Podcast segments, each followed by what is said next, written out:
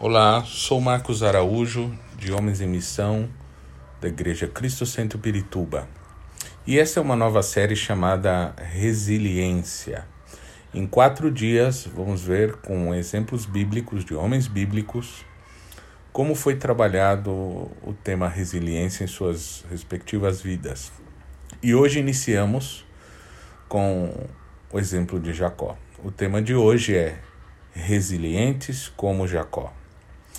Eu quero te convidar a ler a Bíblia em Gênesis, no capítulo 32, o versículo 26, ou você pode me acompanhar por aqui pelo áudio, que diz o seguinte: Então o homem disse: Deixe-me ir, pois o dia já desponta. Mas Jacó lhe respondeu: Não te deixarei ir, a não ser que me abençoe. Bom, às vezes a trajetória de uma vida pode ser capturada em um único momento. Por exemplo, Neymar nas Olimpíadas, Olimpíadas de 2016, na final olímpica de futebol, ele toma a bola, caminha para a grande área para cobrar o último pênalti, o que daria o primeiro ouro olímpico do futebol brasileiro. Ele carregava em seus ombros o peso da pressão de não frustrar milhares de brasileiros presentes no estádio, mas também a outros milhares e milhares de brasileiros que acompanhavam pela televisão em diversos lugares do mundo. Eu mesmo estava acompanhando e, naquela ocasião, estava na Coreia do Sul numa semana de ensaios e concertos com a orquestra daquele país. Do outro lado da batalha, estava um adversário cruel, a temida seleção da Alemanha, que dois anos antes havia de maneira humilhante sepultado o sonho brasileiro de ganhar a Copa do Mundo no Brasil. Então, um alemão parte para a quinta cobrança e erra o pênalti. Tudo isso aumenta e muito a pressão de definição daquele pênalti por parte de Neymar. Então chega a sua vez, ele corre para a bola, convicto do que deveria fazer, apesar de toda a pressão, e converte a cobrança em gol. Imediatamente começa a chorar, a comemorar, como resultado da forte emoção que alcançou por fazer o que se esperava dele. A partir daí, sua carreira muda e evolui consideravelmente. Daquele ponto em diante, esperava-se que Neymar estivesse à altura de todas as ocasiões e prevalecesse. O que de fato aconteceu é, em sua carreira em muitos momentos. Aquele momento decisivo da cobrança de pênalti revelou que ele poderia ser um vencedor. Mas se ele não acertasse, toda a frustração de um equívoco seria carregada por toda a vida. A cobrança de pênalti revela muito da resi resiliência de um atleta. Porque são nessas cobranças de pênalti que se decide uma equipe campeã como o último recurso de definição. Então, depois de todo o campeonato, depois de várias partidas, depois de muitas horas de desgaste físico e emocional, vêm as cruéis cobranças de pênalti que num único e equivocado chute pode colocar tudo a perder de sua entrega, de sua do seu trabalho em equipe, pode colocar a perder os sonhos de uma nação, e os esforços de todos os seus companheiros. Num momento como esse, é necessário muita resiliência para superar o grande nível de pressão emocional e física que um atleta acaba sendo submetido. Então, nós vemos um momento semelhante a este na vida de Jacó, no versículo que eu mencionei acima. Nesse contexto, para que a gente entenda melhor, Jacó chegou à crise de sua vida.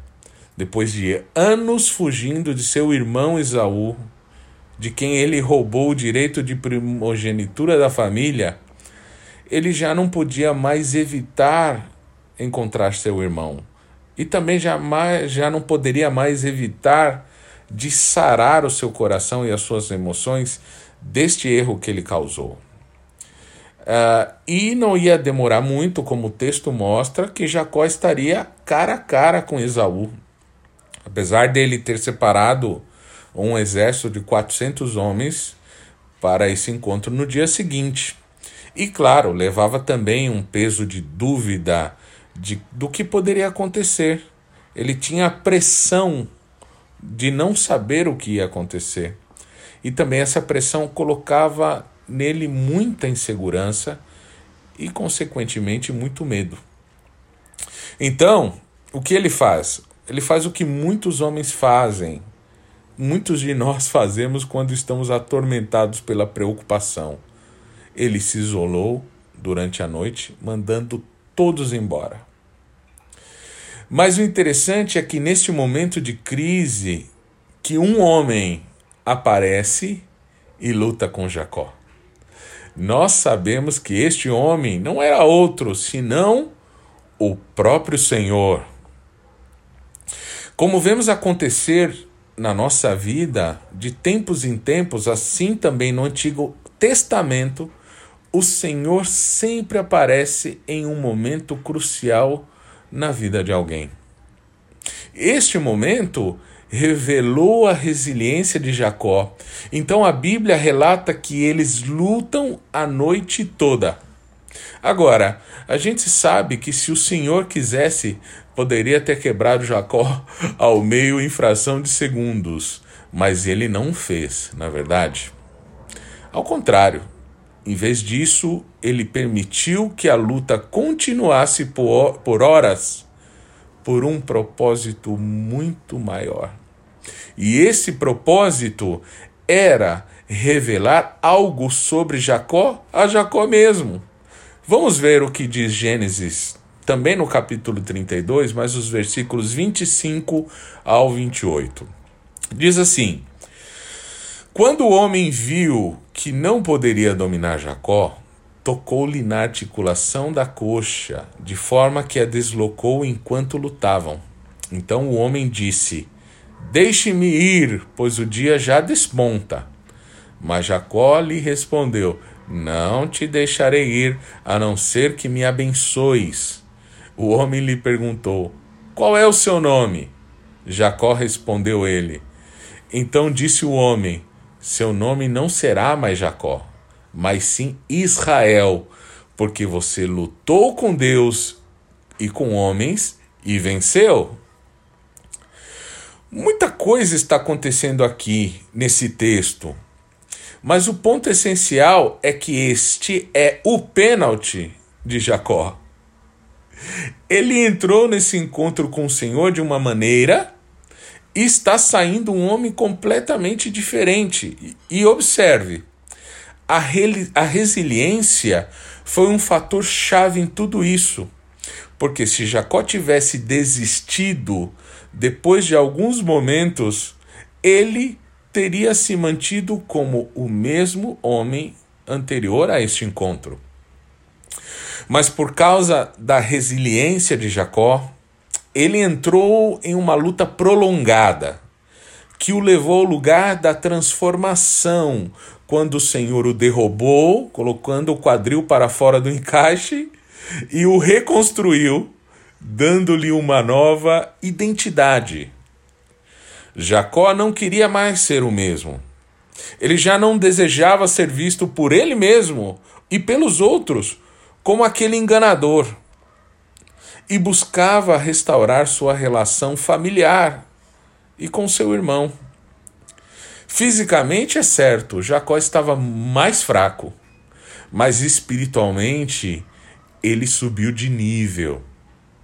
A resiliência, então, foi uma parte necessária desse processo, porque não se sobe de nível espiritual, não se sobe de nível de relacionamento com Deus sem resiliência, sem per permanecer muito tempo na presença de Deus neste processo de transformação.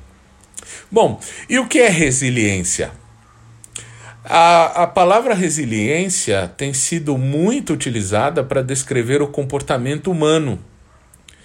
Na área da psicologia, fala-se que uma pessoa é resiliente quando se mostra capaz de voltar ao seu estado habitual de saúde física e mental, após passar por uma experiência difícil. Assim, podemos definir então que resiliência é como ter a capacidade de enfrentar e superar adversidades. Também para definir um comportamento chamado comportamento resiliente, é preciso levar em conta dois fatores: a crise e a superação.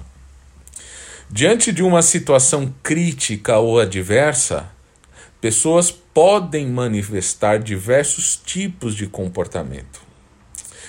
A pessoa resiliente é aquela que compreende o problema que está diante dela e mobiliza seus próprios recursos emocionais, físicos, sobretudo para mudar de comportamento.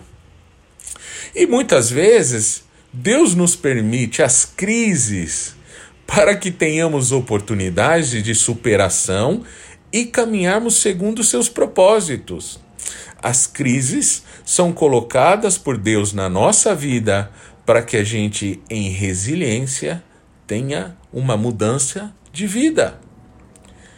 Espiritualmente falando, resiliência é a capacidade que desenvolvemos para voltar ao estado natural, ou seja, significa voltarmos para a condição que Deus deseja que estejamos, ou para a condição que Deus deseja que nós sejamos.